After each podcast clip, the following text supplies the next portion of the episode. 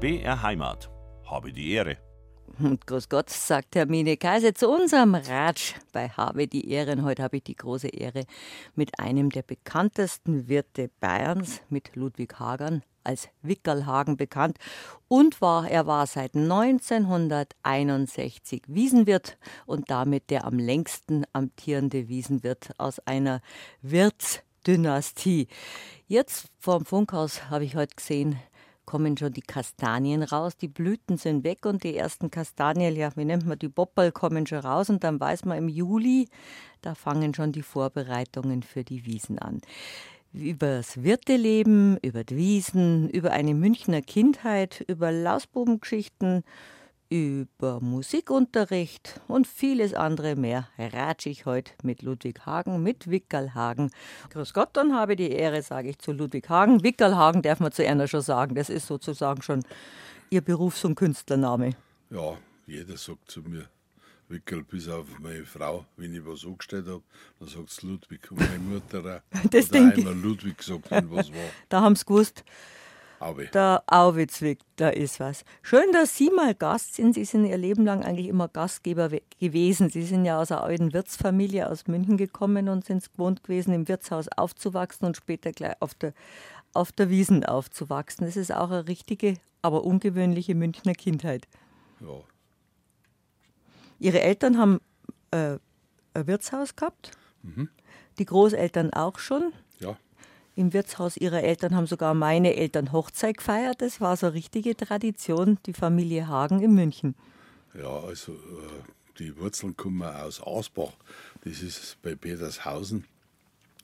Da war meine äh, Mutter daheim und die haben eine Bauernwirtschaft gehabt.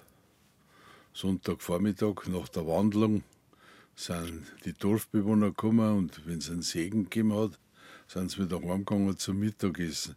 Aber die Zeit dazwischen haben sie äh, braucht zum Ratschen und da schnell einmal ein halbes Bier trinken. Bis daheim der Schweinsbrand und die Knädel fertig waren. Ja, die ja. Frauen haben immer am Sonntag am Ort Stress gehabt und die Männer haben dann nicht stören wollen und sind ins Wirtshaus gegangen. Und dann äh, haben wir meine Eltern, die waren im Augustiner in der Neuhauserstraße. Mein Vater war Metzger, Mutter war Köchin. Und die haben dann geheiratet und dann haben sie eine Wirtschaft gekriegt in der Schützenstraße. Also ein Hauptbahnhof nähe München. Ja, da wo der Härte ist, wo der Härte Neubau jetzt steht, war die Wirtschaft und die Bayerische Krone. Und das war damals auch schon ein Treffpunkt für die Hundler und von den Sportler. Und äh, die äh, 44 ausbombt. Und dann haben wir 45 den Postgarten gekriegt in der Zweibrückenstraße. Das war da, wo ich dann in die Schule gekommen bin. Und ab 1950 an Rheinhof, Ecke Bayer Schillerstraße, wo jetzt der C und A steht. Also das ist so, so ziemlich die markantesten Punkte in München, wo wir ein Wirtshaus gehabt haben. Und da ist der kleine Wickel, Ludwig, wenn es ein Lausbur waren, ist dann mit den Eltern mitgezogen. Aber wer aus einer Wirtsfamilie kommt, der kann das auch beurteilen. Für die Kinder hat man da keine Zeit, weil man rund um die Uhr beschäftigt ist. Nein, die, meine Eltern haben alle gearbeitet und vor allen Dingen lang gearbeitet und bin in die Schule gegangen bin, hat der Vater, äh, der hat äh, schon in der Metzgerei gearbeitet und meine Mutter hat noch geschlafen, weil die meistens Schlussdienst gehabt hat bis um eins oder zwei in der Früh. Und da hat sie halt dann, haben sie wenig darum gekümmert um mich. Klingt nach einer spannenden Kindheit. Ja, äh, spannend war es eigentlich für meine Eltern, für mich weniger. Für mich war es mehr eine Gaudi. Das habe ich ja gemeint, dass sie einfach, dass sich keiner groß kümmert hat und die Lausbubenzeit damals war schon sehr intensiv. Ja, ja, das kann man schon sagen. Ich habe schon zu einigen Verweisen und Arresten gebracht in der Schule. Ich bin in die Lübbe Oberrealschule gegangen dann. Und nein, eigentlich angefangen hat mein Wirte-Dasein vorher schon in der Volksschule. Da hat es immer eine Schulspeisung gegeben. Zuerst von den Amerikanern und dann weiß ich nicht, wer das eigentlich gezahlt hat. Und da hat der, der Lehrer gefragt, wer hat einen Schöpflöffel? Dann habe ich mich gemeldet, ich habe einen Schöpflöffel. Gut, hat er gesagt, den bringst du mit morgen und du teilst morgen die Schulspeisung aus. Und ähm, Rassenhaus hat es damals nicht gegeben.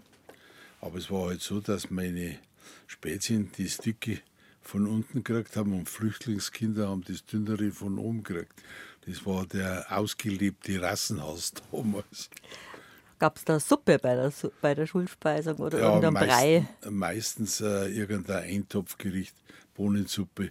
Also Fleisch war eigentlich nie drin. Und dann am Freitag hat es dann ein Hörschli-Schokolade gegeben. Das war natürlich das Null plus Ultra von der Schulspeisung. Weil er hat da schon irgendwas gekriegt. Und wenn ich das meine Enkel heute erzähle, dass meine erste Banane und meine erste Orange, die ich gekriegt habe, das war ein Geschenk meiner Tante zur ersten Kommunion. Die, vorher habe ich das nicht kennt. Das hat es einfach nicht gegeben bei uns. Ja, ja Südfrüchte, wie hätte man, ja. die, wie hätte man die herbringen sollen? Wenn, ja. dann waren die Rarität. Aber bei den Bananen denkt man schon gar nicht mehr drüber nach. Gell? Zur Kommunion eine Banane ist auch ja. ein, ein Gebetbuch und eine Banane. Nein, das Gebetbuch nicht.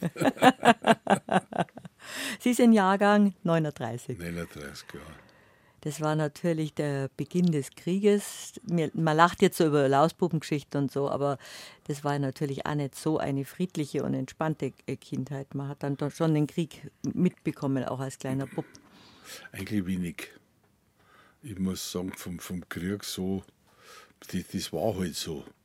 Wenn wir äh, mit dem Zug nach Petershausen gefahren sind, da hat schon mal sein können, dass wir aus dem Zug raus müssen haben und in den Graben rein, weil es geheißen hat, die Stuckhaus kommen.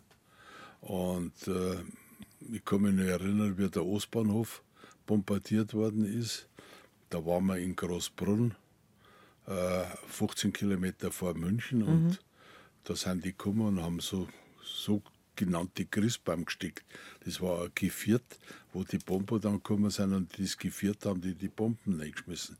Und da hat schon die Erde auch noch gezittert, das weiß ich schon noch. Aber das, das war halt so. Das war nichts Besonderes, nichts Aufregendes. Für uns als Kinder nicht. Ja, Kinder haben ja da so ihre eigene Normalität. Die ja, nehmen das als ja, gegeben, ja, was halt gerade ist. Und dann sind die Panzer gekommen, die sind aus dem Wald gekommen, überall sind die weißen Fahnen rausgehinkt in Großbrunn. Und das, das erste Haus, wo die gekommen sind, das war das Haus von meiner Großmutter. Und mein Cousin und ich äh, sind auf die Straßen aus und ein Panzer, ui, ein Panzer. Und dann haben wir auf den Panzer aufgeklettert und sind wir als Kinder da bei den Amerikanern drum gesessen und sind durch den Ort durchgefahren. Es waren lauter Schwarze. Und kann ich mich noch gut erinnern, da haben wir gepresste Datteln gekriegt. Also Datteln entkernt in so einem kleinen, so wie eine Zigarettenschachtel. Mhm. Das war, für uns war das das Höchste. Hat man, hat man nicht kennt, wenn dann Glätzen oder irgendwas anderes ja, ja, getrocknetes, ja. aber keine Datteln. Das war ja auch ganz exotisch. Das war was Besonderes. So wie die Hershey-Schokolade, die, glaube ich, in den Care-Paketen auch drin war, gell? Ja, Hershey-Schokolade. Ja, ja. Da sind ja viele in ihrer Generation, lieben heute noch Hershey-Schokolade, weil das so ein Stück Kindheitserinnerung ist, die erste Schokolade nach den Kriegsjahren. Aber da haben Sie erstens schon als, als Wirt gearbeitet mit der Schöpfkelle bei der Schulspeisung und bei den Großeltern, bei den Eltern waren Sie auch immer in, in, in, in der Wirtsstube. Ja, aber der Wirtsstube schon. Wir haben eigentlich Stammgäste erzogen. Und die haben mich so erzogen, äh, dass ich der Wirt warm bin. und äh, mitgearbeitet äh, als Bub. Äh, wenn ich von der Schule heimgekommen bin, komm, geh schnell rein zum Besteckputzen. Und dann habe ich das Besteck ist also durch die Spülmaschine nass rausgekommen und das hat poliert werden müssen. Und das ist eine Hilfsarbeiterarbeit gewesen eigentlich. Und da haben sie halt dann einen Wickel hingesetzt dazu. Wobei, weil wir gerade gesagt haben, als Kind denkt man da nicht groß drüber nach, wer in einem Geschäftshaushalt oder in einem Wirtshaushalt aufgewachsen ist oder in der Landwirtschaft, hat einfach gewusst, die Kinder haben mithelfen müssen. Anders ja, ja. ist ja gar nicht gegangen. Aber das war keine, keine, keine Arbeit oder keine Ausbeutung. So eine so. Beschäftigung. Das, halt. war, das war völlig normal. Mhm. Das war völlig normal. In einem Familienbetrieb war das auch normal. Ja. Haben Sie dann immer was Gutes zum Essen gekriegt? Ich? Ja. Ja, schon. Im Wirtshaus schon, gell? Immer. Immer. Bei der Oma auf jeden Fall. Wir haben einen sehr guten Küchenchef gehabt. Das war äh, eigentlich ein Onkel von mir, also der Schwager von meiner Tante. So weit war die Verwandtschaft und der hat mich natürlich gepflegt. Der, da habe ich schon etwas Besonderes gekriegt bei dem. Und meine Tochter dann auch. Da war lang, da waren die, die Leute waren lang bei uns. Dann sind Sie aber im Großen und Ganzen sind Sie in München aufgewachsen? Ja, nur. Also ab 45 auf alle Fälle. Und die Eltern haben da die verschiedenen Gaststätten gehabt, wie Sie Ja. gerade erzählt haben, und Sie sind mehr oder weniger sich selbst überlassen gewesen. Ja. Mei, damals hast du auf der Straße noch spielen können, da ist ja kein Verkehr gewesen. Dem- Ich glaube, dass das Lieferauto von meinem Vater das einzige Auto war in der Zweibrückenstraße, also zwischen der Morassi-Straße und der Misertor. Da am Parkplatz zu oder sowas, das hat es nicht gegeben. Und trotzdem haben Sie dann wegen guter Führung dann aufs Internat dürfen. Wir sind hinterm Fahren, also zwei Anführungsstriche. Gänsefüßchen hinmachen, gute Führung. Und äh, Und dann sind Sie nach Bayerisch-Schwaben gekommen, nach Illertissen. Da haben Sie Ja. bestimmt kaum was verstanden. Da wird schon sehr schwäbisch Doch, doch, geschwätzt. das ist schon gegangen. Also, äh, hingekommen bin ich deswegen, weil äh, der Direktor von der Schule, also ich muss dazu sagen, ich habe sehr viel Verweise gekriegt und sehr viele Arreste, weil ich habe eigentlich nur Plätzchen im Kopf gehabt. Und den äh, Verweis, den habe ich heute noch daheim. Der war am 3. September, am 1. September ist die Schule gegangen und dann ist drin gestanden, schon zu Anfang des Schuljahres zeigt der Schüler Hagen bedenkenlosen Hang zu Leichtsinn. Das war mein erster Verweis, den ich da gekriegt habe. Den habe ich heute noch daheim. Und das hat sich dann summiert bis zum Direktoratsarrest.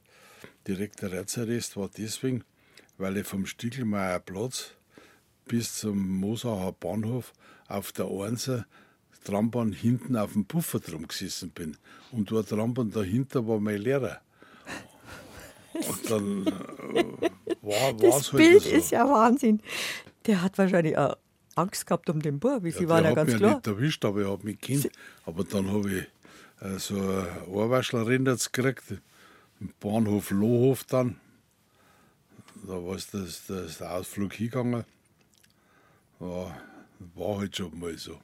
Und dann hat der Direktor meinen Vater nebengestellt und hat gesagt, wie gerne, wollen wir einen Buben nicht rausschmeißen. Aber es war gescheiter, wenn sie am Internat zuhört hatten.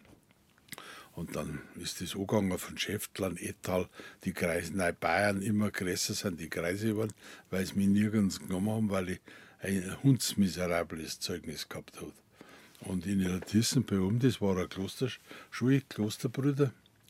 Und da hat der Direktor dann zu meinem Vater gesagt, ja, wir nehmen ihn schon, aber er muss in Religion eine annehmbare Note haben.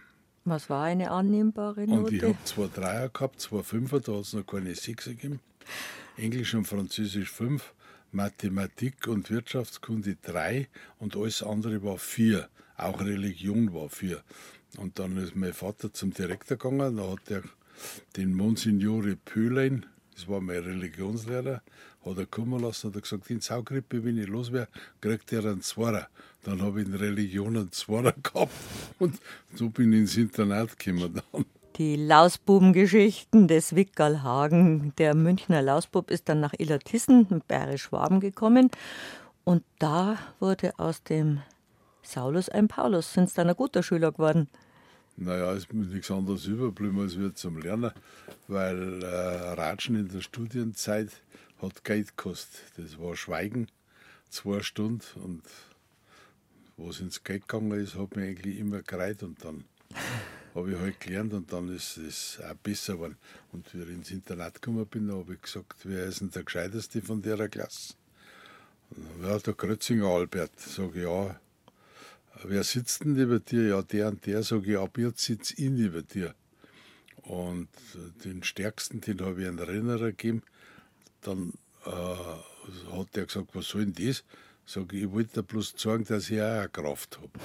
Und dann war ich da in der Klasse aufgenommen. Und das war eigentlich recht gut und das war also wirklich gut. Wir haben da auch bunte Abende gemacht im Internat. War ich natürlich selbstverständlich der Wirt und selbstverständlich derjenige, der das äh, organisiert hat. Und dann Weihnachten hat es ein, ein Spiel gegeben, irgendeine heilige Geschichte. Und dann war ich der heilige Josef. Auf Herbergsuche? Und ja, Nein, da war, da war das Kind schon da, so ungefähr. Da habe ich meinen ersten Satz sagen müssen. Dann haben die alle gelacht und dann bin ich wegen meiner bayerischen Aussprache disqualifiziert worden. Und dann wurde ich Hescher in dem Stückel. Da bin ich also dann als Hescher gegangen. so schnell wird man vom Heiligen zum Hescher. Ja, ja. War das auch eine lustige Zeit oder also mein ganzes Leben war eigentlich eine lustige Zeit. Mei, das ist schön, wenn man das sagen kann. Und die, die Schiene ist das, dass man eigentlich das, das Lustige und das Gute in Erinnerung behält und das andere verschwindet langsam, was die ärgert oder das, da denkst du dann einmal nicht mehr dran. Das ist das einzig Schöne am Älterwerden, dass das man einfach das, das Kreislige über, über Bord werfen kann ja, und das Schöne ja, in Erinnerung ja. behalten. Und dann sind sie wegen guter Führung wieder nach München zurückgekommen, nach der nein, Internatszeit. Nein. Dann ist äh, mein Vater sehr krank geworden, der hat dann eine Leberzirrhose gehabt, Nachkriegsleiden, mhm. schlechte Zeit. Und dann hat meine Mutter gesagt, ja, entweder kommst du zurück und gehst ins Geschäft mit mir, dann behalte das Geschäft weiter, oder der, Wunsch von meinem Vater war, dass ich Tierarzt wäre. Und dann habe ich gesagt, nein, ich komme lieber ins Geschäft zurück. Ich habe in meine Ferien habe ich mal bei Dr. Scherbauer, das war damals die bekannteste äh, Tierärztin in München, habe ich ein Praktikum gemacht, so mit 15 Jahren. Und da ist es um die Sterilisation von Katzen gegangen. Da hat der Obi Fischer hat in Starnberg, in dem Revier, wo er gewohnt hat, die streunenden Katzen fangen lassen, äh, die, die weiblichen sterilisieren und die männlichen kastrieren. Und äh, da habe ich halt mitgeholfen und dann sind die Katzen mit Äther da betäubt worden. Und ich habe den Äther gerochen und bumm war er auch daneben gelegen. Das war das Ende meiner Tierarztlaufbahn. Haben Sie versucht, die Katzen von Ovi Fischer zu sterilisieren? Das ist ja, ich habe halt mit Käufer. 15 Jahre, was kann man da tun? Ich wollte es halt anschauen, weil mein Vater wollte, dass ich Tierarzt wäre, aber das war dann eigentlich erledigt für mich. Und dann sind Sie in die Fußstapfen Ihres erkrankten Vaters, der dann leider auch früh gestorben ist, getreten und sind dann ins Wirtshaus gegangen. Ja, Mit, da waren Sie erst 16. 16 Jahre. Mhm. Und der Schuldirektor hat äh, sich dann bei mir verabschiedet, also die ganze Klasse, was halt weggegangen ist, äh, habe das Zeugnis gekriegt und äh, der hat ja auch gewusst, dass man dann nicht weitermacht, das Abitur nicht macht. Und da waren ein paar dabei, die so aufgehört haben mit der mittleren Reife. Und dann hat er zu mir gesagt, das vergiss ich auch nie, Gott erhalte dir dein kindliches Gemüt und dein Humor. Und das haben wir eigentlich bis zum Schluss bewahrt. Das hat der liebe Gott auch gemacht bei einer. Ja, er hat es ihnen bewahrt. War. Aber das klingt jetzt natürlich jetzt viel einfacher. Das ist natürlich eine Riesenverantwortung, mit 16 zu sagen, bevor ich jetzt Abitur mache und mir überlege, was ich beruflich machen möchte, ob Tierarzt oder was ganz anderes, ich muss jetzt einspringen. Das ist schon eine große Verantwortung, wenn man gerade eben noch so ein Kindskopfleben hat, ein Lausbubenleben hat und dann die Verantwortung wissen, dass der Vater schwer krank ist. Das ist schon viel. Ja, das, das war, der, der Tod von meinem Vater war schon ein gewaltiger Einschnitt, mhm. weil äh, der war sehr streng zu mir, aber er war auch sehr gut zu mir. Ich habe jede Woche Prügel gekriegt, weil ich es braucht habe und, äh, und der Vater war immer gerecht, der war immer, der war immer da für mich und ich habe mit dem Mo auch narrisch viel anfangen können. Als Bub, das, das kann heute nicht jeder sagen. Äh, wir waren eigentlich mehr Freunde als wir, dass er mein Vater war. Und der, Für die damalige Zeit ungewöhnlich. Da ja, war ja noch der gestrenge Vater oder Großvater ja, und als Kind hat man wenig Gold. Und da mit seinem Sohn der rechte Lausbauer war, auf Augenhöhe ja. zu sein, ist da schon ungewöhnlich gewesen. Und er hat mich überall mit hingenommen. Mhm. Überall, wo er hingegangen ist. Und er war ein großer Mäzen von den Sportlern vom RC Ammer, Radring Club in München. Und er war da sehr stark beteiligt am Aufbau der Amerbahn. Das ist da bei der Fuckerstraße wo jetzt der Westpark ist, da war die Radrennbahn und da ist er aber hingefahren und hat die ganzen Bauarbeiter verköstigt. Da hat Mittag ein Brotzeit gegeben äh, und er hat auch dafür gesorgt, dass wir dann den Beton und was die alles braucht haben, gekriegt haben. Und das, da war da schon sehr viel da. Das, das lehrt dann aber auch viel fürs Leben, dass man so ein Vorbild hat dann, wie ein Papa. Aber der hat mir gelernt, dass das, was man gibt, kommt irgendwann zurück. Und das ist auch was, was, was man wissen muss, was man lernen muss. Man kann das nicht für sich behalten. Mitnehmen kannst du das sowieso nicht. Das ist eine gute, gute Lebensweisheit auch. Ja. Und dann haben sie einspringen müssen, dann sind sie gleich der Assistent ihrer Mutter geworden oder, oder auf Augenhöhe. Wie hat das ihre Mutter Mm, Ja, das war, gehandhabt? Äh, ich habe dann ähm, eine Metzgerlehre gemacht. Ich habe ja irgendwas machen müssen. Äh, ich war noch schulpflichtig in dem Sinne, also berufsschulpflichtig, habe dann Metzger gelernt und war dann auch in Penzberg beim, beim Reithofer Wast. Das war eine Dorfmetzgerei, das war eigentlich schon eine Plagerei damals. Da ist nicht so viel mit Maschinen gemacht worden und, und da hast du schon Körperlich ganz schön ein, hinlangen ein müssen. Rinderviertel hinten auf der Schulter tragen müssen und in, in Kühlung reinhängen, das waren schon, du hast eine Kraft gebraucht dazu. Und, aber ich habe auch viel gelernt und war gut. Und nach der Metzgerlehre habe ich dann noch eine Kochlehre gemacht. Da habe ich dann Koch gemacht und nach der Kochlehre habe ich dann äh, noch, äh, Rest, jetzt heißt es recht, ein Restaurantfachmann und damals hat es keiner geheißen. Und da habe ich auch die Kellnerprüfung gemacht. Bin immer in die Berufsschule gegangen, in die Simon-Knoll-Schule. Damals noch in der Metzgerschule am Schlachthof drum und habe ich viel gelernt eigentlich. Also die Grundausbildung, die man eigentlich für, für ein Wirte-Dasein braucht. Ja, ja, das ist wichtig, damit man weiß, wie es geht. Dann kann man mitreden. Man kann das anschaffen. Man kann jemand sagen, hör einmal, so ist besser, wenn du das magst. Und das kannst du nur, wenn du das selber kannst. Dann war die, die lustige und fröhliche Zeit eigentlich relativ schnell vorbei, so die Schulzeit, die Lausbaumzeit und Sie sind nahtlos dann ins Wirtsleben Ja, aber reingerutscht. deswegen war es auch noch Nur lustig. lustig. Das war alle lustig da. Mit nette Leider. Immer. Immer. Und wir haben sehr viel Stammgäste gehabt und die, die Stammgäste haben mich erzogen und später haben sie dann meine Tochter erzogen. Die, Ist schon sehr familiär dann gewesen damals, ja, gell, ja, mit den ja, Stammgästen. Ja, Und dann, welche, welches Wirtshaus war, welche Gaststätte war das dann, Das wo war Sie der- angefangen haben? der Rheinhof Also am Hauptbahnhof am gleich. Hauptbahnhof, da war Ecke Bayer Schillerstraße. Mhm. Und äh, damals waren die amerikanischen Soldaten noch da und wir haben Nachmittag, also zwischen halb zwei und sechs, haben wir 500 Portionen Rumsteak verkauft für die Amerikaner, weil die Amerikaner dann zu uns zum Essen gekommen sind. Und das war, damals war das ja ein Riesengeschäft. Da haben Sie aber die Karte ganz schön anpassen müssen. Wenn Sie jetzt sagen, da hat es Steak gegeben und es- Schweinsbraten und Nein, nein, das war eine ganz normale bayerische Speiskarte mit allem, was möglich ist. Und, aber die Amerikaner haben halt das Rumstück gegessen, weil sie das Kind haben, was das ist. Wer hat dann gekocht? Weil Sie haben ja die Kochausbildung gehabt und Ihre Mutter hat, ist Ich habe normalerweise im Geschäft eigentlich nie gekocht. Mhm. Ich habe nur, wenn es irgendwo brennt hat, mitgeholfen. und die Grundlagen eben. Und die Grundlagen Ja. eben. Aber wie gesagt, das war ein Onkel von mir, der Schwager von meiner Tante. Und der hat bei uns gekocht und der, ist, der hat Eis gemacht, der war Konditor, der, war, der, der hat das Brot gebaut und er hat die ganzen äh, Suppen und alles hat der gemacht. Der war einfach, äh, das war eine Kapazität, der Mann. Und Sie waren der jüngst, einer der jüngsten Wirte in München. Äh, auf der Wiesen, ja, ich habe dann mit 16 Jahren bei meiner Mutter auf der Wiesen mitgearbeitet.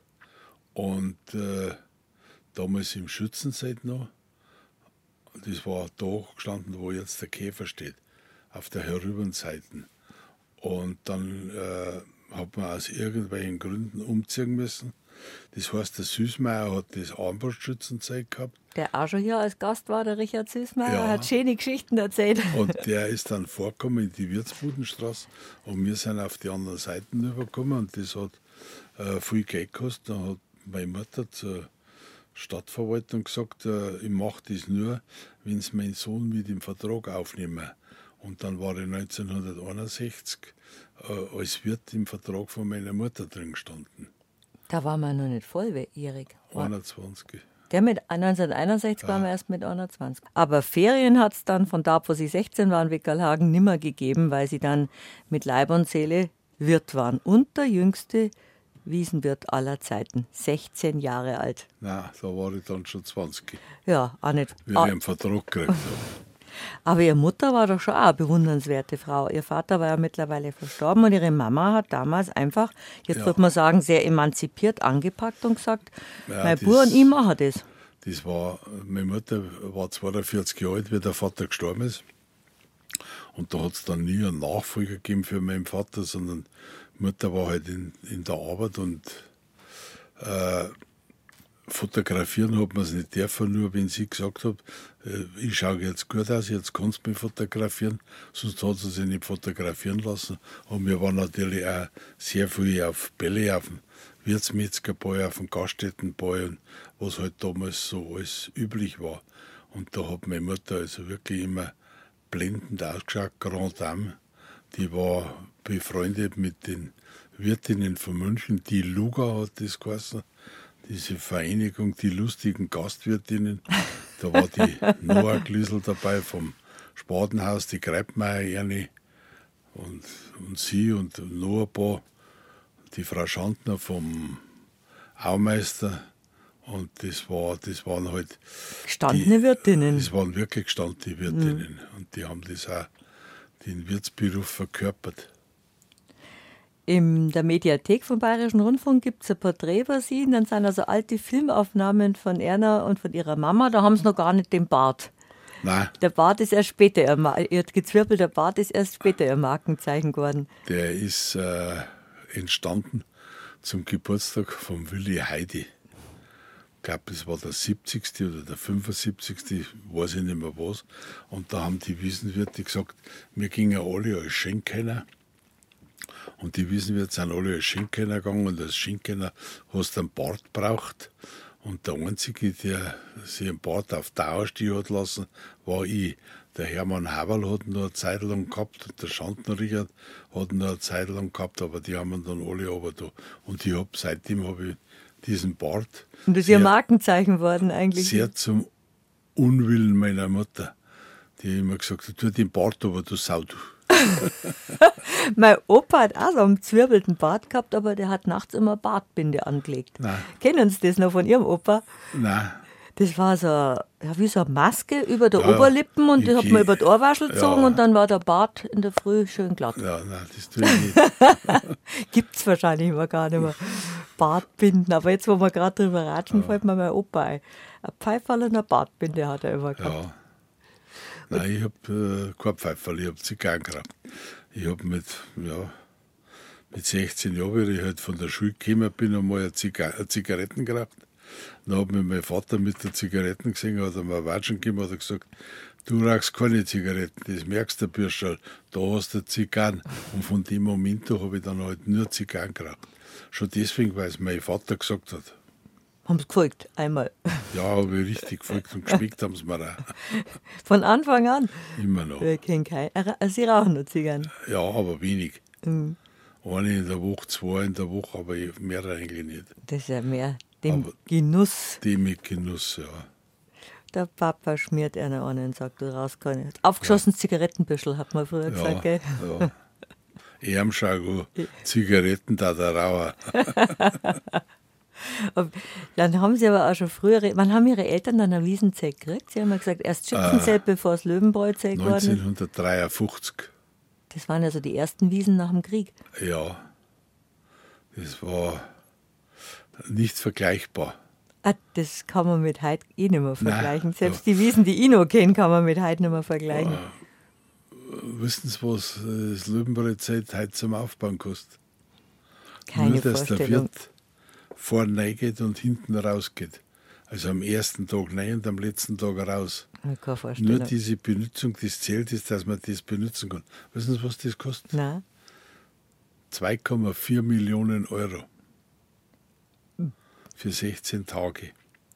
Und wissen Sie, was Schützenzeit 1953 kostet? Vor exakt äh, 70 Jahren. 10.800 D-Mark. Das da war damals schon teuer. Da war alles drin. Hoffentlich kriegen wir das raus, hat die Mutter gesagt. Damals ja. hat man noch ganz andere Umsätze gemacht. Sie haben ja in diesem Porträt, von dem ich gerade erzählt habe, erzählt, dass die Leute früher das Händel selber mitgebracht haben. Ja, also der letzte, der das Händel selber mitgebracht hat, das war der Schrobenhauser Toni von Unterhaching, Baufirma. Er war ein guter Gast bei uns und war auch mit den Bobfahrer war der äh, sehr befreundet, die bei uns einen Stammtisch gehabt hat. Und der hat sein Händel mit auf die Wiesen gebracht und hat gesagt, das kriege ich braten. Und dann hat man, das war früher so, dass man da am Flügel also Aluminiumnummer hingekifft hat und der Gast hat die zweite Nummer gekriegt und dann ist vom Buffet ausgeschrieben Nummer 58 und dann ist der Gast gekommen und hat sich sein Händel abgeholt. Das hat er 50 gekostet. Das sind und da war der Schubhauser Toni war der Letzte, an den ich mich erinnern konnte, der die Händel mitgebracht hat zum, zum Braten. Und äh, damals waren diese äh, Händelbratöfen alle mit Holzkohlen. Da hat der Koch ausgeschaut auf die Nacht, wie wenn er aus Ghana gekommen hat. Und äh, es hat kein Gas gegeben in dem Sinn. Es war einfach, das war viel, viel sparsamer wie jetzt. Wir haben keinen Holzboden gehabt drin, sondern das war die reine Wiesen oder Schotterwiesen und keine Seitenwinde, sondern da sind Planen runtergehängt. Aber Tisch sind gestanden. Ich habe Fotos von meinen Großeltern von der Wiesen, die sind an runde Tisch gesessen. Mit Stuhl, mit Gartenstuhl. Das war ja Schlepperei ohne Ende. Ah, und das zum Saubermachen, das war das Schlimme. Die Schlepperei war das Wagen mal, aber das zum Saubermachen. Und da hat man dann eben geschaut, dass man äh, das war dann schon ein Luxus, wie der Boden gekommen ist, dass die Bierzeiten einen Boden gehabt haben. Dann haben die Bedienungen aufgestuhlt und dann sind die, diese Stuhle auf die Tischen auf, sind wieder umgefallen. Es war eine Mordscheißerei. Und dann hat man äh, umgestellt auf Klapptische und Klappbänke. Das ist noch schneller gewesen. Beim Ab zum Aufbau und Abbau, ja. Auf, mhm. Zum Aufstellen und zum Abstellen in der Früh. Und dann konnte man die Zeit ein bisschen sauber machen. Und die, es war ja üblich, dass die Leute eigentlich sehr viel Brotzeit selber mitgebracht haben. So wie im Biergarten einfach. Wie im Biergarten. Gell? Und dann äh, ist halt das Papier, wo der Käse eingewickelt war, am Boden gelegen. Und das hast du halt entsorgen müssen.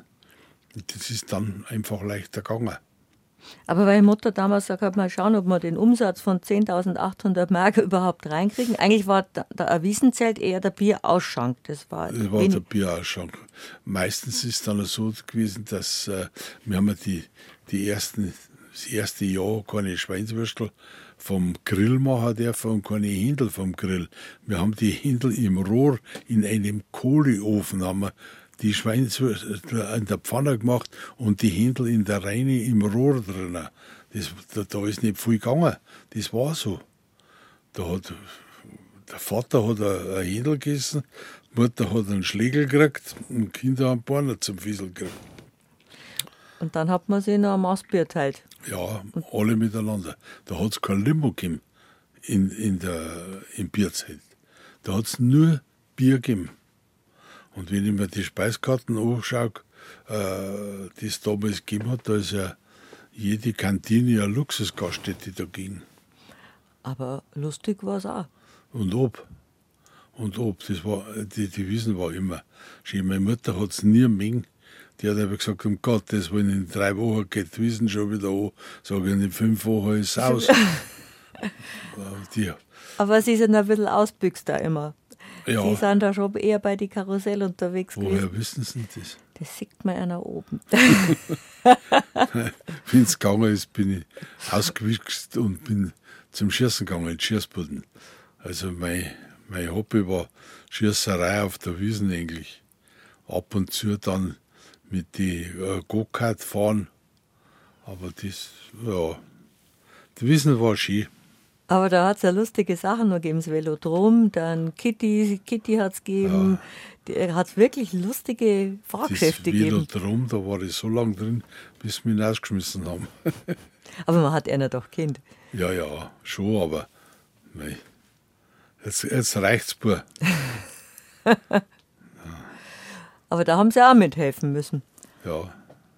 ja. Und als was haben sie da schon gearbeitet? Als Wirt? Weil das ist auch in dem Porträt gewesen, dass jemand zu einer gesagt hat, äh, soll er mal der Chef kommen. Ja. Und sie waren ein ganz junger Kerle und dann haben sie gesagt, das, das war ich schon selber. Nein, also äh, wir haben damals, das, das ist dann angegangen in die 60er Jahre, dass die Leute, wenn sie einen Tisch reserviert haben, Gutscheine gekauft haben.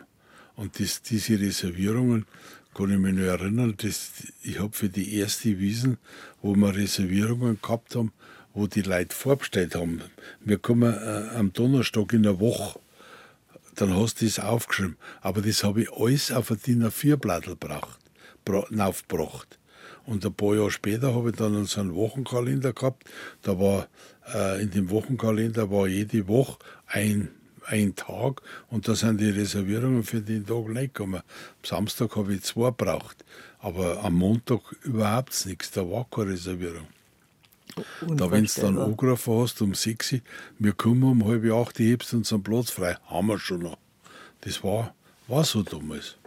Ich kann mich auch noch erinnern, als ich hier am Funk angefangen habe, ist ja nicht weit weg von der Wiesen, da sind zehn Kollegen dann übermarschiert und ja. dann sind wir auf Wiesen gegangen, sind ein bisschen Karussell gefahren ja. und dann sind wir wieder zurückgelaufen. Das ja. war noch, das ist noch gar nicht so lang her. Oh, 40, ja. 40 Jahre ungefähr. Der berühmte Wiesenwirt Wickerlhagen. Das hätten Sie einer auch nicht träumen lassen, dass Sie jetzt als, als Wiesenlegende schon gehandelt werden. Ja, Sie haben einfach angefangen, weil es von Ihren Eltern das übernommen haben. Ja, am meisten stinkt immer, wenn Sie sagen, Urgestein. da weiß ich, wie alt ich bin. Ihre Frau war aber immer an Ihrer Seite. Sie haben sich sehr, sehr jung schon verliebt. Ganz, ganz jung sogar schon. Ja, 58 Jahre, drei Monate und vier Tage bin ich verheiratet. Das habe ich jetzt noch nie gehört, dass jemand so genau weiß. Haben Sie es heute früh noch mal nachgeschaut? Nein. Und mein Enkel sagte, und wie lange musst du noch? wie lange darfst du noch? Ja. Sie haben sich in Ihre Frau verliebt, na erst später, aber Sie haben es schon als Putzer kennt und ah ja, äh, haben es schon dagegen geschoben. Meine Schwiegerleute und meine Eltern waren befreundet. Mein Schwiegervater hat eine Metzgerei in der Hebelstraße gehabt und dann einen Viehhandel im Schlachthof. Und da hat man sich halt Kind und die haben zwei Töchter und einen Sohn gehabt und äh, die ältere Tochter war so alt wie ich, mit der habe ich halt auch gespielt in der Sportschule Grünwald bei meiner Tante und, und da war die Christa halt auch dabei und Christa war im Kinderwagel drinnen und wir haben die, auf die Christa halt aufpassen müssen und mitnehmen, wie wir irgendwo zum Spielen gegangen sind. Und dann haben wir Christa und der Baum geschoben und wir haben gespielt. Und sie hat es ihnen aber verziehen und hat sie trotzdem geheiratet. Ja, ich schieb's nicht mehr unter den Baum rein. aber natürlich, wenn man, wenn man Wirt ist und wenn man gleich eine Wiesenzeit hat, braucht man auch eine Partnerin oder einen Partner, ja, ja, ja. der alles mitmacht, die alles mitmacht. Und Sie sind ja geprägt von Ihrer tatkräftigen Mutter gewesen und haben auch eine Frau an der Seite seit 58 Jahren. Wie lange nochmal? 58 Jahre, drei Monate und vier Tage. Super. ich kann das ganz einfach ausrechnen. Das Jahr war es ja eben und äh, April war das vierte Monat. Jetzt haben wir das siebte Monat und am vierten Tag, weil ich am 1. April geheiratet habe, weil ich habe damals einen Autounfall gehabt und einen Gipshaxen. Und mein Schwiegervater hat zu der Zeit noch gesagt, das kommt gar nicht in Frage, dass du bei dem wohnst. Entweder du heiratst oder du gehst heim. Und dann haben wir halt geheiratet, ganz schnell im April. 1. April. Mhm, und habe ich gesagt, aber kirchliche Hochzeit erst, wenn ich wieder tanzen kann. Und die war dann am 8. Juli. Und dann haben sie tanzt. Dann haben wir tanzt. Und jetzt haben sie immer noch eine, fröhlich, eine fröhliche Ehe mit ihrer Frau seit wir über acht Seehaus geheiratet. Um, in, Im englischen Garten, ja, wo sie jetzt auch äh, einen Biergarten haben. Ja. ja. Darüber unterhalte ich mich mit einer noch in der, in der zweiten Stunde von unserem Ratsch. Aber ihre Frau ist dann relativ schnell auch gleich Wirtin gewesen. Ja, die war auf der Hotelfachschule mhm. in Reichenhall.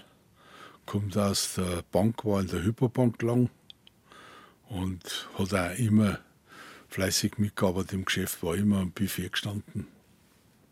Und äh, wenn die Wiesen war, dann war ich auf der Wiesen und sie war mehr im Geschäft im Rheinhof. Mhm.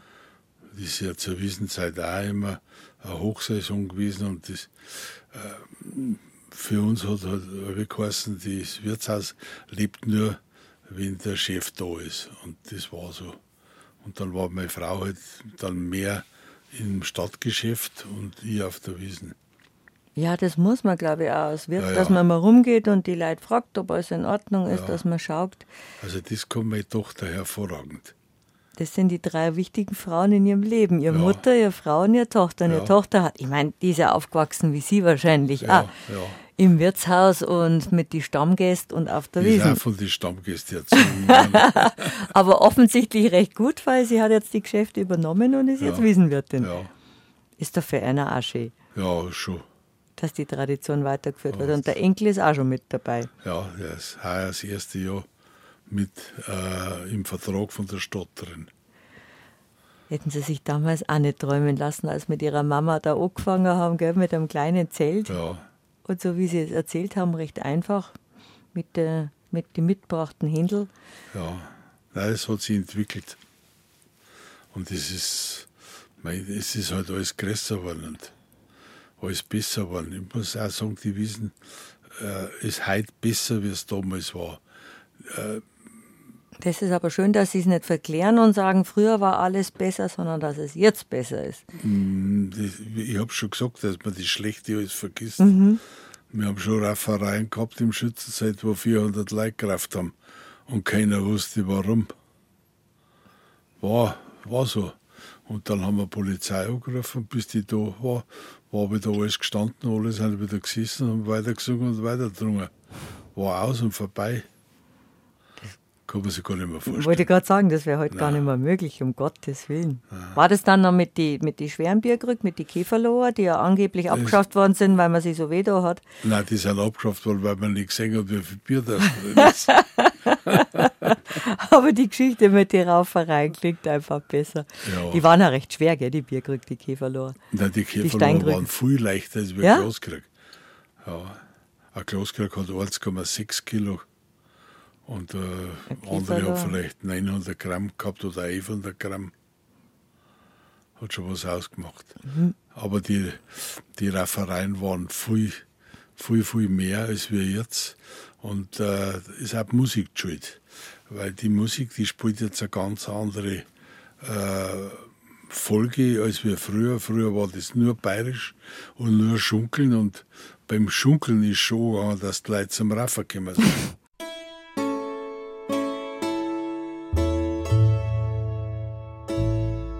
BR Heimat. Habe die Ehre.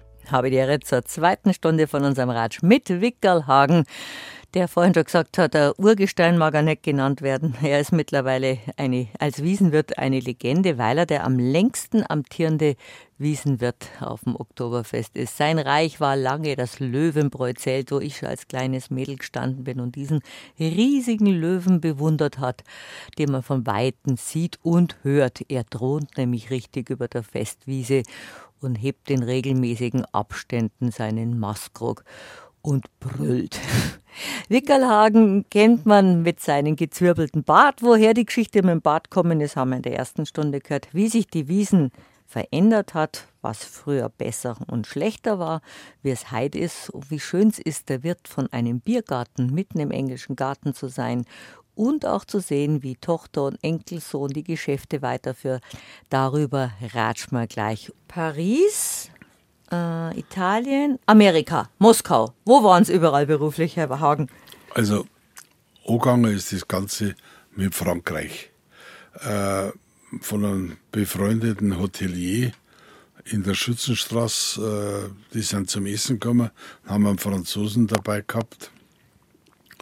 Und ich mit meinem Schulfranzösisch habe natürlich da ein bisschen Kauderwelsch und Speiskarten und was man halt so redet, als, als junger Wirt, dem plausibel gemacht und dann hat er gesagt, warum sprechen Sie nicht besser Französisch? Dann sage ich, weil mich keiner mitnimmt nach Frankreich. Und dann hat er gesagt, haben Sie Lust? Sag ja, Lust habe ich da auf alle Fälle. Ja, ich habe eine Gaststätte in, oder ein Wirtshaus oder eine Bar in Paris. Und äh, wenn Sie wollen, können Sie kommen. Sag ja, das, das will ich. Und der hat ein Restaurant Tabak Pigalle gehabt am Place Pigalle. Das war ein Wirtshaus, eine Bar, 365 Tage im Jahr auf und rund um die Uhr. Wie alt waren Sie da? So 18, 19. Und dann war ich bei dem ein Dreivierteljahr und der hat äh, ein Rennpferd gehabt. Ein Rennpferd hat Liebe Leih geheißen und da hat er 400.000 Mark gewonnen und für das Geld hat er sich ein Schloss gekauft. Und dann hat er gesagt, hast du ein Smoking? Ich sage, ja, habe ich schon. Bringst du mit? Also das nächste Mal. Ah ja, Sie waren ja mit Ihrer Mutter immer auf den Bällen, da haben Sie ein Smoking ja, gehabt. Ja, ja. Und dann äh, hat er in dem Schloss, habe ich halt immer mitgeholfen, was zu machen war. Das war schon ein bisschen mehr Landwirtschaft und ja, zum Beispiel Fischweiher gehabt, da hat er 5000 Forellen gekauft und, und 200 Hechte. Und die hat er miteinander eingesetzt. Da war noch ein halbes Jahr kein Forellen mehr drin, aber, Aber viele Hechte. Hechte mit 8 cm so ungefähr. Und äh, dann hat er gesagt, heute abends ziehst du ein Smoking an, heute abends bist du mein Butler, weil der Bürgermeister von Paris kommt. Und dann war ich der Butler bei ihm aus der Schweiz, weil damals hat man noch nicht sagen dürfen, dass er aus Deutschland kommt. Das war, da war es noch ein bisschen kritisch. Und dann war er ein Dreivierteljahr da. Und er hat mich zum Beispiel dann einmal nach äh, Untertürkheim geschickt, einen Unimog zu kaufen. Ein Unimog mit Anhänger. Gut. Dann bin ich mit dem Zug nach Untertürkheim gefahren und habe den Unimog gekauft mit Anhänger. Und dann bin ich von Untertürkheim in die Normandie gefahren, wo das Schloss war, mit 10 Stundenkilometer. Ich habe gemeint, ich komme nie mehr in mein Leben da dort an, Und Kreuzweh. weil der eingefahren hat werden müssen. Also war, war äh, trotzdem eine interessante Zeit, weil ich sehr viel kennengelernt habe und sehr viel vom Land kennengelernt habe. Und dann bin ich wieder heim, weil Oktoberfest war wieder. Aber hat Ihre Mutter nichts dagegen gehabt, dass Sie nach Die hat mich vorgeschickt, die hat Super. gesagt, mach das. Und meine Mutter hat mir da sehr viel ermöglicht. Äh, ist auch nicht ganz normal oder ganz einfach gewesen. Und äh, dann haben wir einen Bekannten, den Hermann Schülein gehabt, der war der Chef der Rheingold Brauerei in New York und war früher der Besitzer von Löwenbräu. Und der hat mich dann äh, mitgenommen nach Amerika. Und dann habe ich auch dreiviertel Jahr, also bis auf die Wiesenzeit, in Amerika gearbeitet. Und dann hätte ich als Frühstückskenner angefangen im Hotel Continental. Fünf in der Früh angefangen, elf Mittag fertig. Und dann bin ich damals mit äh, einer Freundin zum Essen gegangen in ein Restaurant. Da bleibt der Geschäftsführer stehen vor uns, dreht sich um und sagt, da sind Sie aus Deutschland. Sag ich, ja, man hört das. Ich komme aus Bayern, habe ich gesagt. Ah, schön, ich habe in München habe ich gelernt.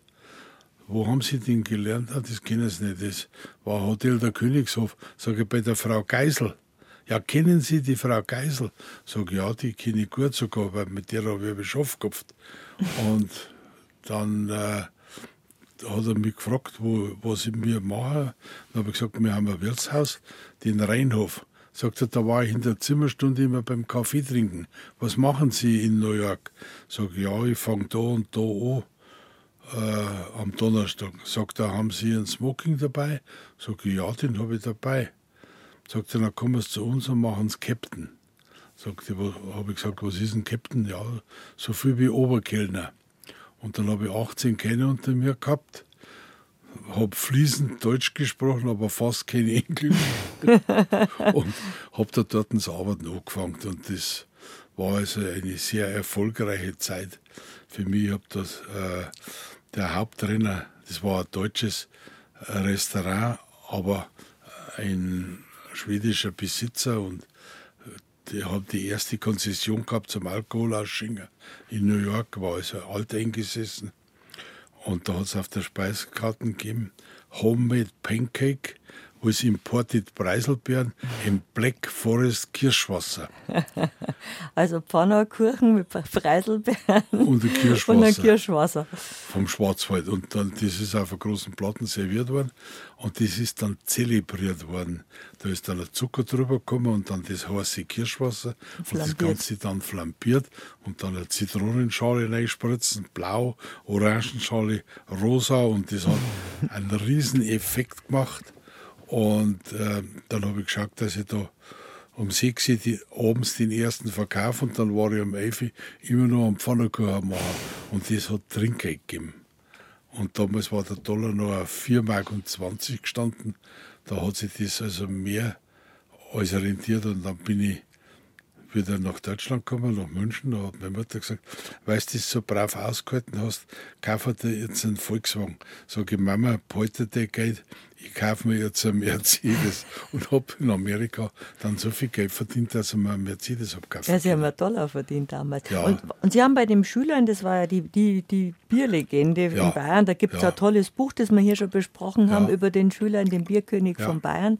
Und zu dem, mit dem sind Sie dann nach USA gegangen ursprünglich. Äh, bei dem war ich immer. Mhm. Der, der Schüler, also mit dem habe ich das muss zweimal in der Woche Schaff gehabt. Der muss ein ganz charismatischer Mann gewesen ja, sein. Ja, ich war einer der wenigen, die mit ihm per Du waren. Mhm. Und ich habe auch, der hat zwei Hunde gehabt, die habe ich ihm mitgebracht, zwei Dackel. Der wollte einen Schneidi und dann weiß die. Und ich wollte, der wollte die Dackel haben unbedingt. Die habe ich ihm dann von Deutschland mitgebracht. Und äh, am Donnerstag und am Montag haben wir immer Schaff gehabt.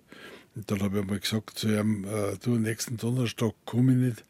Da habe ich eine Einladung gekriegt für die Eröffnung von dem Guggenheim-Museum, das zu der Zeit eröffnet worden.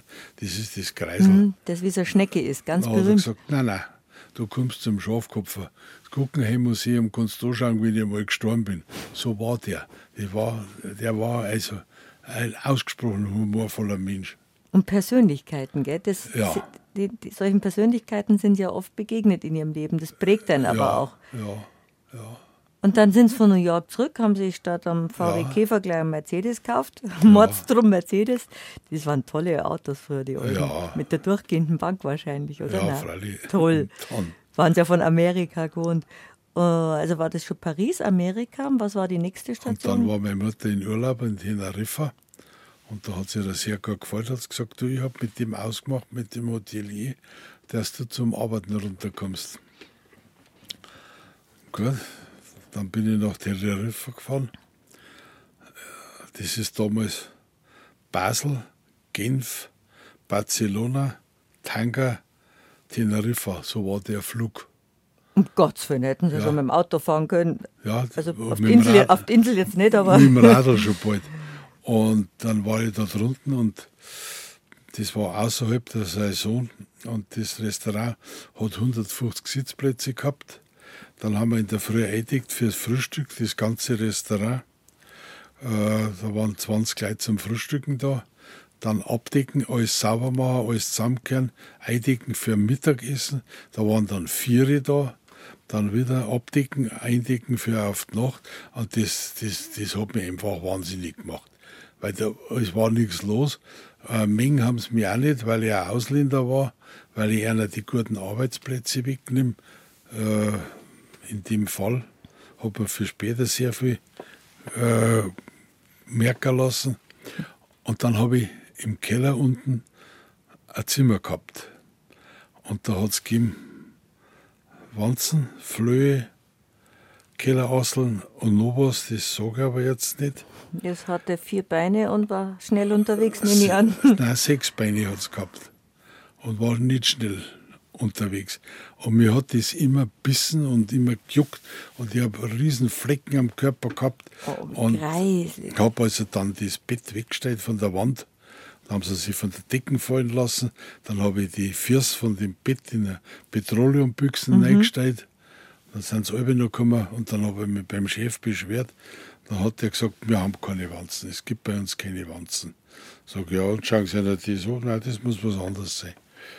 Und dann bin ich mal in der Zimmerstunde am Strand liegen und dann juckt es mir wieder und dann kratze ich und dann sehe ich so ein Viech krabbeln. Dann habe ich meiner Mutter geschrieben, sie soll mir die Erlaubnis geben, dass ich wieder heimfliege. Die hat es mir nicht gegeben, die hat gesagt, halt es noch aus, das stehst schon durch, das ist nicht so schlimm. Und dann habe ich ihr einen Brief geschrieben, liebe Mama.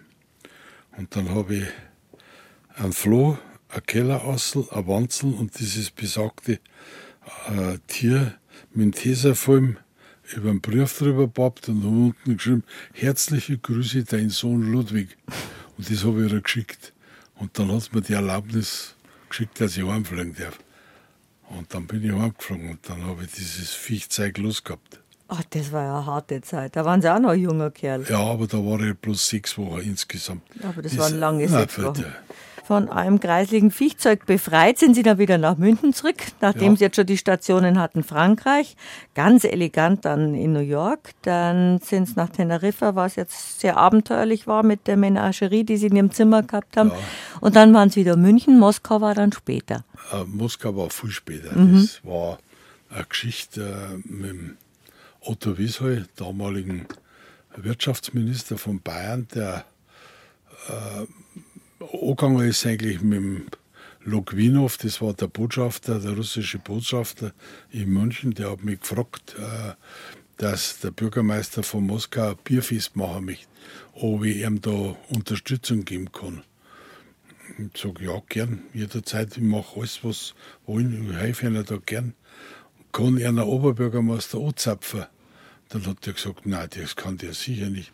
Sage ich, Ozapfer ist das Wichtigste für ein Bierfest, weil das steht in allen Zeitungen. Das ist in allen Zeitungen drin und dann äh, sage ich, wenn der mal irgendwo in Berlin ist oder was, ich komme nach Berlin und lerne ihm das. Und dann 14 Tage später ist er gekommen und hat gesagt, der Bürgermeister Luschkow kommt nach München und will das anzapfen lernen. Und dann ist der Luschkow nach München gekommen. Sechs weiße Mais voraus, sechs weiße Mais mit Motorrad hinten nach, drei Polizeiautos und der Luschkow in einem großen Wagen. Und dann waren wir im Unionsbräu, das ist in der Einsteinstraße. Im Keller haben wir eine Hausbrauerei gehabt. Und dann habe ich dem Bürgermeister, Oberbürgermeister Luschkow, Ozapfer gelernt. Zuerst drei leere Fassel, dann zwei Wasser, Wasserfassel und dann ein Fassel mit Bier. Und dann hat er das kennen und dann hat er gesagt, ich lade Sie ein zum Bierfest nach Moskau. Aber man denkt, das wie in Amerika, kamen Sie mich und dann kennt er die nicht, wenn du wirklich kommst. Und dann bin ich halt nicht nach Moskau gefahren. Und dann ruft mich der Otto Wiesheu an und sagt er, Sie, wo waren Sie? Warum waren Sie nicht in Moskau? Sag ich, ja, aber ich habe das nicht so ernst genommen. Ja, der Bürgermeister hat auf ihn gewartet, der hat ein Geschenk hat er mitgegeben für sie. Sag, ja, das hole ich mir heute halt einmal ab. Nein, hat er gesagt, das ist in meinem Kofferraum drin, das muss raus. Und dann hat er mir es äh, gebracht, das war noch eine Jadi-Uhr, so äh, dem Kasten, auf einem riesen Drum, äh, ausgesprochen schön. Und dann ein Jahr später habe ich mich dann wieder eingeladen und dann bin ich nach Moskau geflogen mit der bayerischen Wirtschaftsdelegation. Und dann waren wir zwölf Jahre war ich da in Moskau bei dem Bierfest, beim Luschkow. Und äh, wir haben ein sehr gutes Verhältnis gehabt. Ich will nicht sagen, dass wir befreundet waren, aber zumindest äh, waren wir so gut, dass wir uns wirklich gefreut haben, wenn wir uns gesehen haben miteinander. Und der Kontakt war eigentlich nur am Bierfest und vielleicht einmal im Jahr ein Anruf oder was. Und wie der Luschkow dann nicht mehr Oberbürgermeister war, dann hat er in, Peters, in Kaliningrad einen Bauernhof gehabt und hat den Otto Wiesheu und mich einmal privat eingeladen. Und dann waren wir vier Tage beim ehemaligen Oberbürgermeister auf seinem Bauernhof. Kleiner Bauernhof, 50 Quadratkilometer groß, mit drei Dörfern drin, also phänomenal. Und das, also der ich habe keinen Menschen kennt, der in so einer Position so sozial eingestellt war wie der Luschkow. Mhm. Da waren sie aber auch viel unterwegs und haben auch viel gesehen von der Welt. Aber ja. wer nicht fort, dort kann nicht heimkommen, sagt man in Niederbayern, glaube ich. Ja. Sie sind schon Münchner mit Leib und Seele. Ja, schon. Da bin ich schon. Also das Weiteste, was ich im Osten war, das war in Sibirien, in Irkutsk auch mit dieser bayerischen Wirtschaftsdelegation zur Beratung äh, über Hotel- und Gaststätten. Das war auch ausgesprochen interessant. Aber Sie haben jetzt auch dann viele Sprachen gelernt. Sie haben ja gesagt, Sie haben ja eh in der Schule schon Französisch gehabt und, und Englisch. Englisch und ja. durch New York können Sie wahrscheinlich fließend amerikanisches Englisch, durch ja. Paris Französisch wieder. Ja, das, das, das hört sich Und mittlerweile auch Hochdeutsch, haben Sie gesagt. Ja, das hört sich aber auf. Aber ich kann mindestens so viel reden, dass er mal was zu essen bestellen kann. Und das ist wirklich wichtig. Und das ist Hauptsache. Wickelhagen seit 1961 Wiesenwirt. Jetzt hat ihre Tochter übernommen. Haben Sie ja. überhaupt abgeben können? Kann man das dann mal? Einmal Wiesenwirt, immer Wiesenwirt. Sie sind aber schon noch draußen. Mm.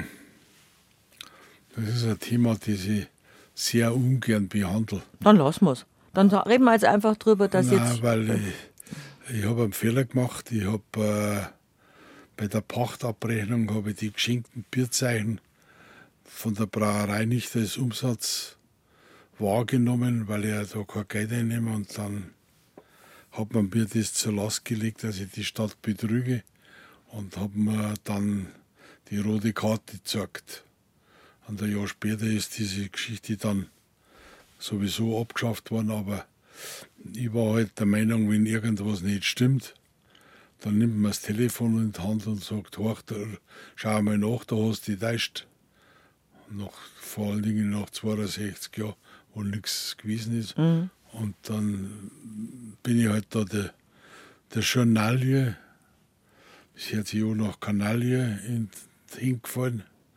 Und die haben mich dann also praktisch eliminiert und dann hat sich kein Politiker mehr traut, da was dagegen zu sagen. Dann war ich weg und dann habe ich Wiesenverbot gekriegt von der Stadt, dass ich nicht einmal ins Löwenbräu-Zelt mehr gehen darf. Keinen Gast begrüßen, keine Dienstanweisung geben an Bedienung, nicht Aufenthalt in der Küche und im Büro. Das war halt hart. Das war wirklich hart für mich. Aber mittlerweile darf ich wieder rausgehen. Und jetzt fängt es dann auch wieder an. Ihre Tochter hat es übernommen und im Juli fängt die Vorbereitung 15. Juli. An, also, also bald. Da hat ja. sich wahrscheinlich, das ist wahrscheinlich die anstrengendste Zeit für die Wiesenwirte, anstrengender wahrscheinlich als die Wiesen selber, die Vorbereitung. Mm, äh, es muss alles hundertprozentig fertig sein. Mhm. Und äh, weil während der Wiesen kannst du nichts mehr verändern. Also nichts Großes mehr. Das muss alles passen. Und äh, die Wiesen, äh, es ist wie ein, äh, ein Räderwerk. Ich kann nicht sagen, jetzt kommen die Zeitbauer, wenn die fertig sind, kommen die Elektriker, wenn die fertig sind, kommt der Maler, sondern das muss ineinander gehen. Der Elektriker muss seine Leitungen legen, bevor der Zeltbauer am Boden liegt. Aber das Dach muss schon drauf sein. Dann kommen die Bögen mit den Lampen, die müssen brennen. Äh, und sie brennen vier Tage vor der Wiesen, brennen sie. Und was da ausbrennt, wird austauscht. Weil während der Wiesen kann man die nicht mehr austauschen, weil man mit keiner Leiter mehr reinkommt. Das sind lauter Kleinigkeiten, aber die muss man beachten. Und äh, der, der, Maler kann erst fertig machen, wenn der Elektriker fertig ist. Und dann kommt der, der Innenausbau für die Küchen und äh, allein, allein der Küchenboden, da ist die ganze Kanalisation drin, da sind die ganzen Leitungen drin, die Zuleitung fürs Gas, die Abwasserleitung und die Zuleitung für den Strom. Das ist alles im Betonboden drin, weil den Betonboden braucht man, um die ganze Geschichte hygienisch halten zu können. Und der kommt nach dem Oktoberfest wieder raus. Dann ist das wieder eine Schotterwiese, wie eh und je. Da merkt man nichts, dass eine Bierzeit drauf gestanden ist. Das ist schon unglaublich, wenn Sie können ja gut vergleichen, wie es 1961 war oder wie es auch noch vorher war. Ja, Sie ja. waren ja als kleiner Bursche draus, bevor Sie Wiesenwirt geworden sind. Ja. Was sich da verändert und was für eine Logistik dahinter steckt und was das eigentlich für ein Meisterwerk an Aufbau und Abbau ist, von dem dazwischen jetzt ganz abgesehen. Sie können, äh, Sie müssen das so bestellen, dass das für einen Tag reicht. Weil mehr Lagerfläche haben sie nicht. Und ich kann mich an eine Geschichte erinnern, wo der Küchenchef gekommen ist und sagt, da haben sie Schweinswürstel schon bestellt. Sag ich, nein, wie viel haben wir noch? Ja, drei Kisten. Sag ich, die reichen morgen. Ja, die können nie reichen, hat er gesagt. Wir haben heute elf Kisten gebraucht. Sag ich, heute ist Sonntag, morgen ist Montag, morgen reichen drei Kisten. Und dann war er sauer, weil ich gesagt habe, dass das reicht. Und es ist wirklich dann so, dass die drei Kisten am Montag leicht reichen. Und wenn ich wieder elf Kisten bestelle, dann habe ich die Schweinswürstel am Donnerstag immer noch. Und dann sind sie halt nicht mehr frisch. Und das ist das, was man wissen muss, was man kalkulieren muss. Genau mit den Hühnern. Ich mache einen Vertragabschluss für so, so und so viel tausend Hühner und kann dann am vorletzten Tag so viel bestellen, was ich weiß, was ich brauche. Und dann gibt es keinen kein Rest oder nichts zum Überbleiben.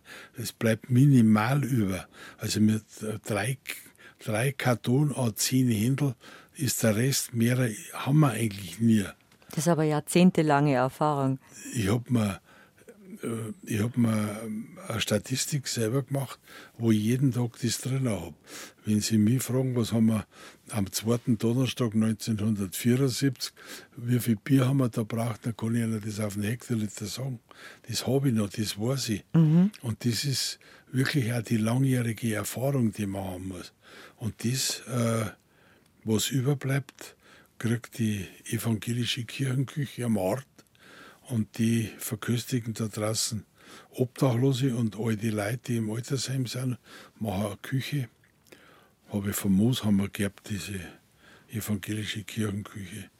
Und äh, dann ist das auch unterbracht. Dann bleibt da nicht so viel übrig und dann muss nicht so viel Nein, weggeschmissen werden. na, weggeschmissen wird überhaupt nichts oder soll nichts weggeschmissen werden.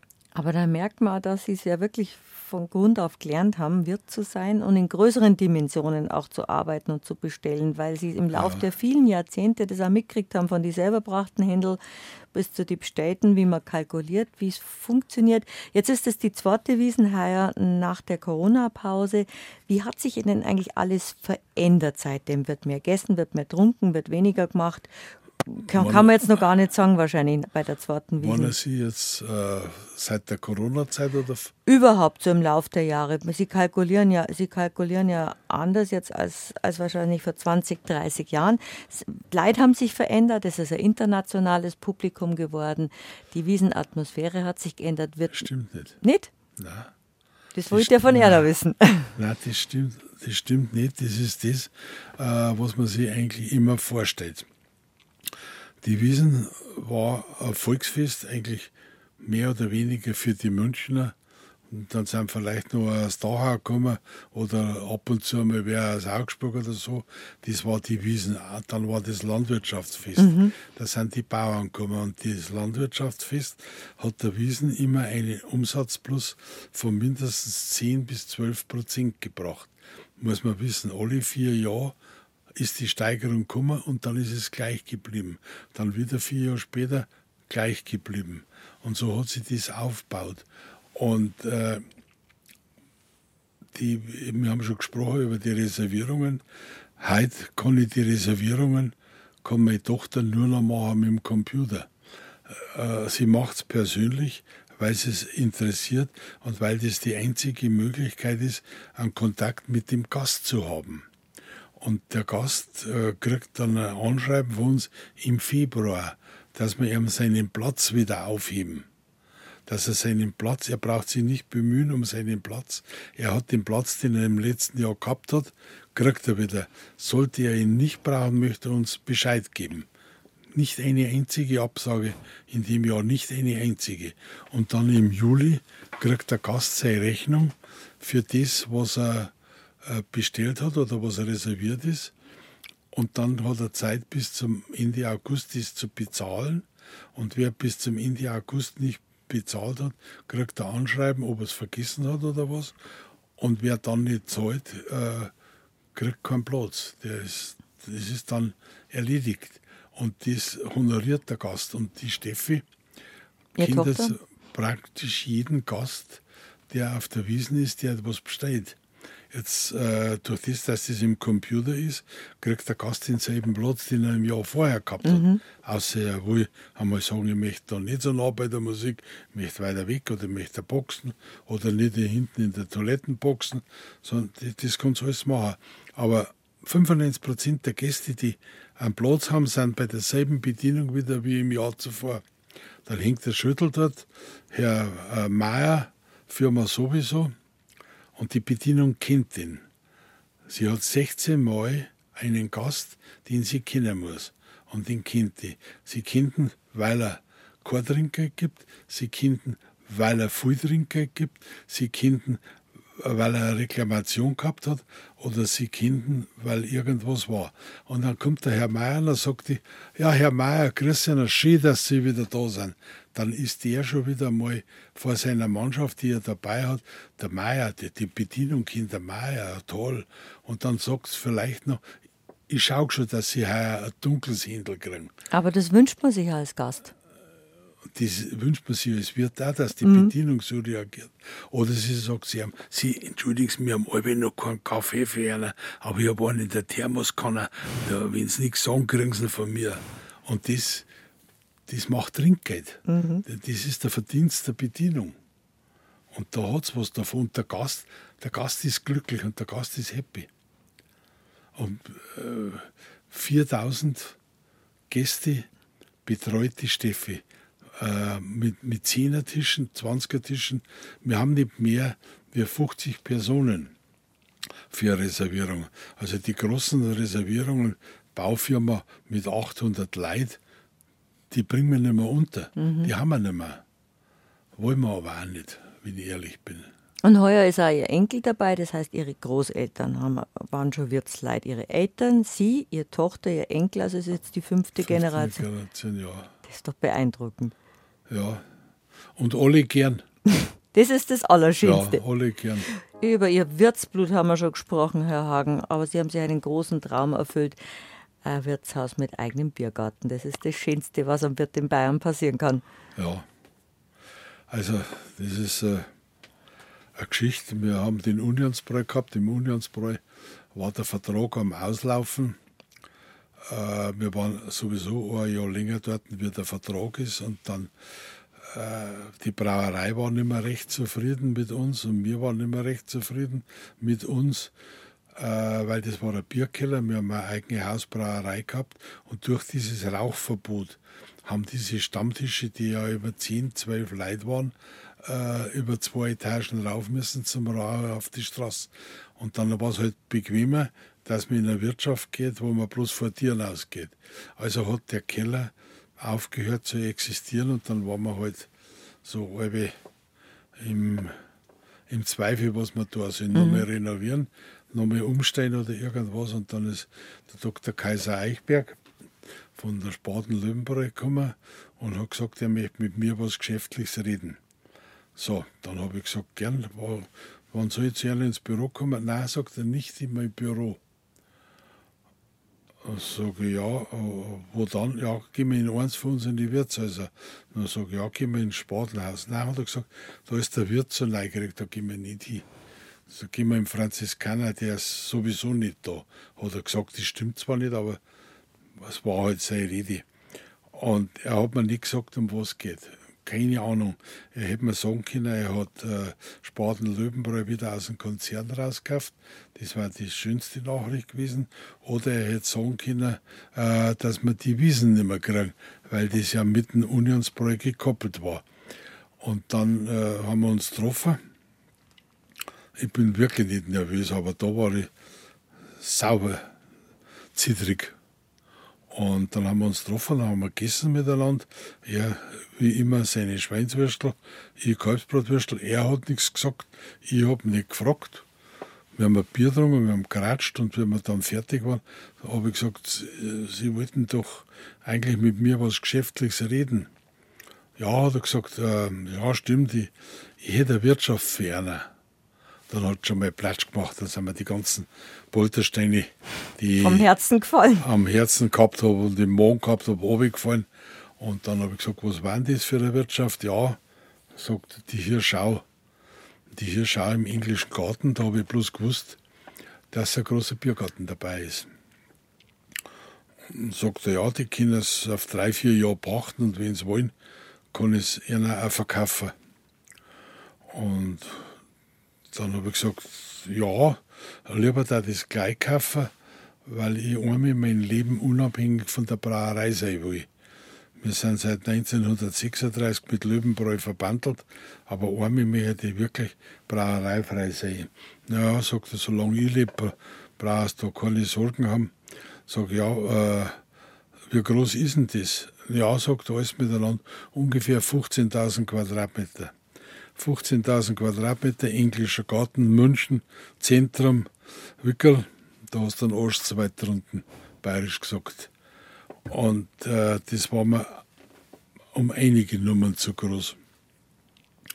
Dann sage ich, ja, ich werde mit meiner Familie reden und äh, dann rufe ich ihn an.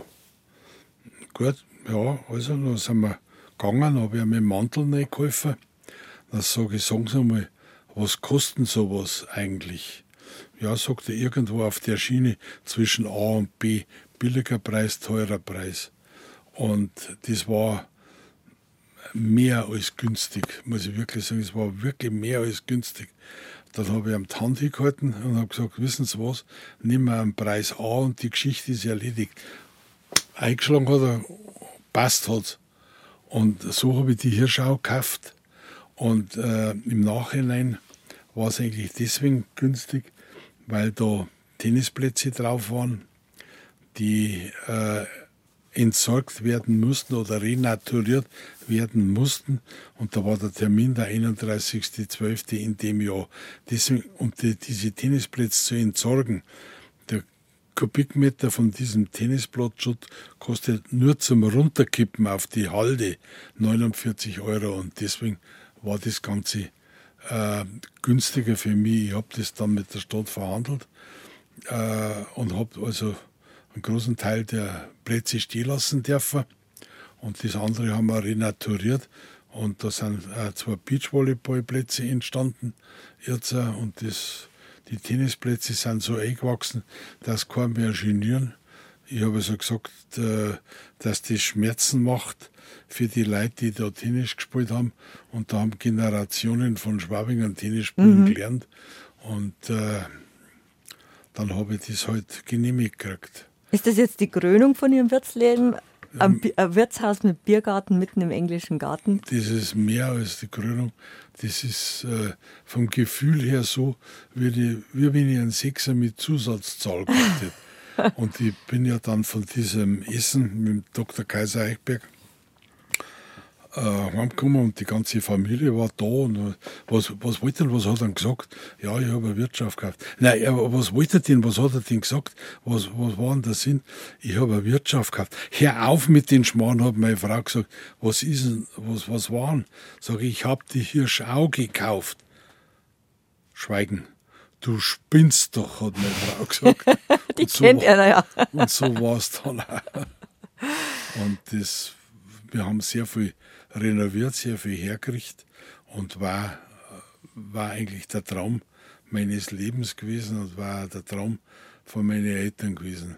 Und den haben Sie jetzt eigentlich verwirklichen können. Ja. Ein, ein ganz interessantes, volles Wirtsleben, von dem Sie uns erzählt haben. Wir hätten noch stundenlang weiterratschen können. Unsere Ratschzeit ist leider aus. Schade. Schade, gell? Schade ist. Ja. Das war so schön, mit einer zu ratschen. Die Zeit haben sie ja auch selten gehabt als Wirt. Man muss ja von Tisch zu Tisch gehen. Jetzt sind wir mal an einem Tisch gesessen, haben miteinander geredet. Sie haben uns viel Spannendes und Lustiges erzählt und haben gesagt, sie haben ein schönes, fröhliches Leben. Das wünsche ich ihnen, dass das so bleibt, dass gesund bleibt, dass fröhlich sind, dass sie einen Spaß haben mit ihrer, mit ihrer Familie, mit, ihrer, mit ihren Freunden dass sie schöne Wiesen haben, auf eine friedliche Wiesen und dass sie nochmal zu einem Ratsch kommen, wenn sie irgendwann mal wieder Zeit haben. Also zu einer komme ich, wenn es geht, jedes Jahr, solange ich lebe, weil es mir auch einen Spaß gemacht hat. Machen wir einen Stammtisch. Ja, gut. Hatte die Ehre. Wickerlhagen bei mir zu Gast. Für Dank, Dankeschön für Gott.